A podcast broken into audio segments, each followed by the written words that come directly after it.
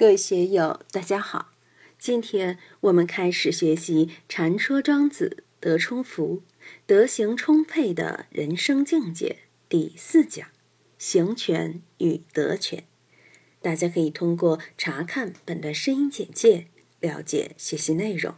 让我们一起来听听冯学成老师的解读。这里，庄子又给我们介绍了一个理想中的人物。埃台陀这种德才兼备之人，在世间是看不到的。我们从文字中感觉到，似乎只有佛祖释迦牟尼才能达到这样的境界，孔子都达不到这个境界。释迦牟尼佛与他也有不同之处，因为佛祖说法四十九年，没有一天不说法；埃台陀则从不开口说话，从不讲法。道家和儒家有一个相通的理想境界，就是圣人垂衣裳而天下治。真正的圣人，仅仅用自己的精神就可以感化天下。这是一种理想，也是一种信念。在实际生活之中，因为人无完人，圣贤都难免有犯错、有过失，更何况非圣贤的凡夫呢？所以，像埃台陀这样的人物。现实中找不到，只是庄子寓言中才存在这样的人物。庄子用“鲁哀公问于仲尼”一句开头来讲述哀台陀的故事，用这个故事给我们指明了人生修养的境界。当然，并不是说有现成的人可以供我们学习，但是我们可以感觉一下，庄子心目中一个完美的人究竟是怎么一回事。前段时间听说西方人设计了一个世界级的卡通美人，把大家公认的最美的形象通过数字化处理，在电脑里合成设计出来这么一个美女。粗一看呢，她是很美，但稍一感觉又一点都不美。从形象上来说，天下确实找不到这么美的人了。但仔细一看，又觉得还是不行。为什么不行？因为你只要看看他的眼睛，总觉得不对头，像机器人，整个人就是机器人的形象而已。黄金分割法也好，标准三维体型也好，总之不管怎样，他看起来确实美不胜收，但给人的感觉就是不行。为什么？没神，在精神上跟真正的人差了一大截。下面正式介绍这个故事中的主人公了。谓有恶人言，曰哀台陀，丈夫与之处者，思而不能去也。这里的恶人不是指坏人，而是长得很丑、长得让人厌恶的人。哀者一脸苦相，台者略也，驼者驼也，还是个驼背老汉。庄子笔下的哀台陀是理想化的，理想到什么境界呢？哀台陀虽然是个丑鬼，但丈夫君子们天天都想跟他在一起，一点都不想离开。我自己曾经就有过这样的感受。过去和本光法师、贾提涛老先生他们在一起时，确实就有离不开的感觉，舍不得离开，并不是就在一起默坐不说话了。他们也要说，而且说的不少。但就算他们不说话，你都想去；哪怕他们静默的坐在那里，一言不发，你都很舒服。你去了，他不烦你，你也无话可说。大家就在那里喝茶，相互之间非常融洽。那种气息，一般的人与人之间轻易不见。那种感觉非常好。我们一般的人，如果彼此之间有啥隔阂，相处起来就有点不舒服，过了一段时间，把这冲撞之气化了，又好了。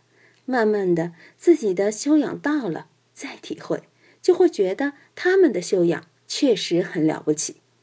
另外一个原因，大概是男子汉之间要容易相处一些，只要意气相投，就能处得很好。但下面说的就奇怪了。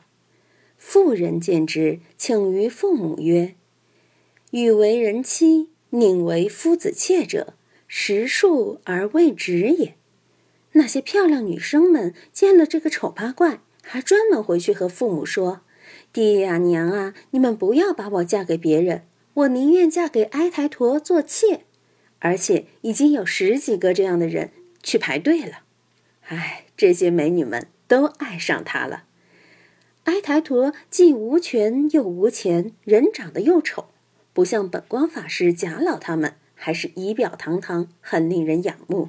看你一眼，你就能心悦诚服。我们从庄子的这种反衬手法上看，这个哀台陀的那种神气韵味，恐怕更让人觉得舒服安逸，更想让人去亲近他。未尝有闻其唱者也，常贺人而已矣。这里又继续说埃台陀的行为举止。他既不宣传自己，又没有什么主张；既不进行演讲，又没有什么高明的地方。你说长，他也说长；你说短，他也说短。他就顺着说。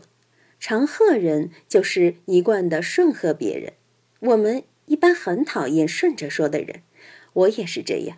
谁顺着我说，我就不舒服。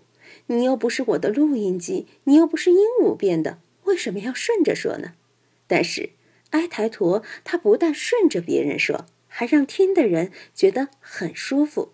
在听他顺着说的过程中，别人就不知不觉受到他的感化了。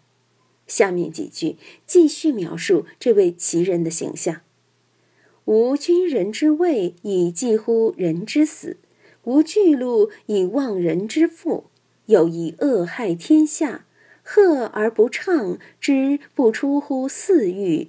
且而雌雄何乎浅，势必有异乎仁者也。他既不像当了国君的，会提出些振奋人心的口号，可以去救济别人的苦难；他又没有钱去布施天下，解决广大人民群众的温饱问题，而且他的样子丑陋不堪，恶害天下。他又不打广告宣传自己。别人知不知道他也不管，他的智力也不扬乎世俗，没见到有什么高深的学问，更没有一套一套的理念传授给别人。但是，只要是接触过他的男男女女们，都舍不得离开他，要把他围起、团起、捧起、贴起，简直成了举世头号的大众情人。这到底是什么原因呢？他有什么过人之处呢？究竟是个什么样的奇人呢？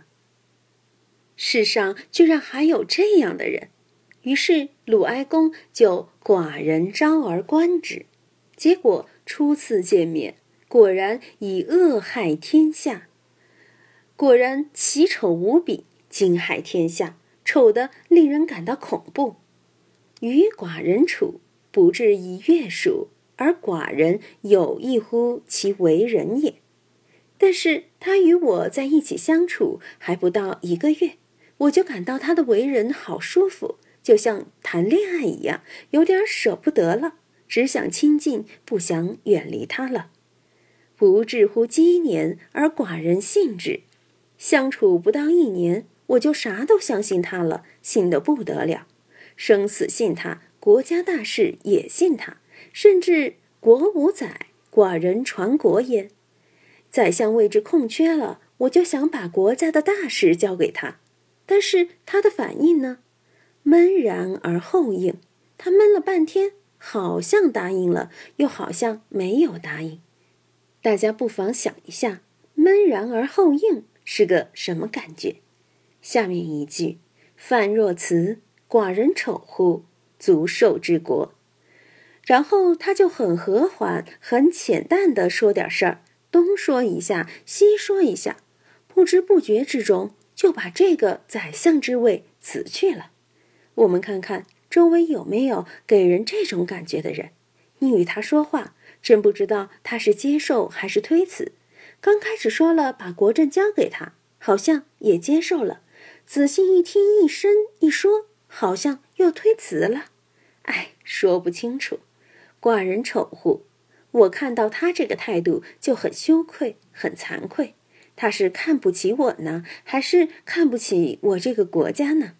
这个国政大权是别人削尖了脑袋都想参与的事，碰得头破血流都要去抢这个位子，在他面前却迈不脱。就像西施王昭君这样的大美人，还硬是嫁不出去，没人要一样，这是很奇怪的啊！足受之果，管他呢，最终我还是把国政交给他。事情也不是这样就算完了，吾几何也？去寡人而行，谁知没几天，他却悄悄地走了，离开我了。寡人去焉，若有亡乎？若无与乐是国也，是何人者也？我真的很难过，就像家里的顶梁柱垮了，心中空荡荡的不踏实，又像灵魂丢失了一样。我们看这个哀台陀，他是何许人也？竟然如此厉害！他走了以后，搞得鲁哀公在鲁国就找不到快乐了。不管是歌舞也好，还是大臣来给他讲礼乐或谈军国大事也好，他都找不到乐趣。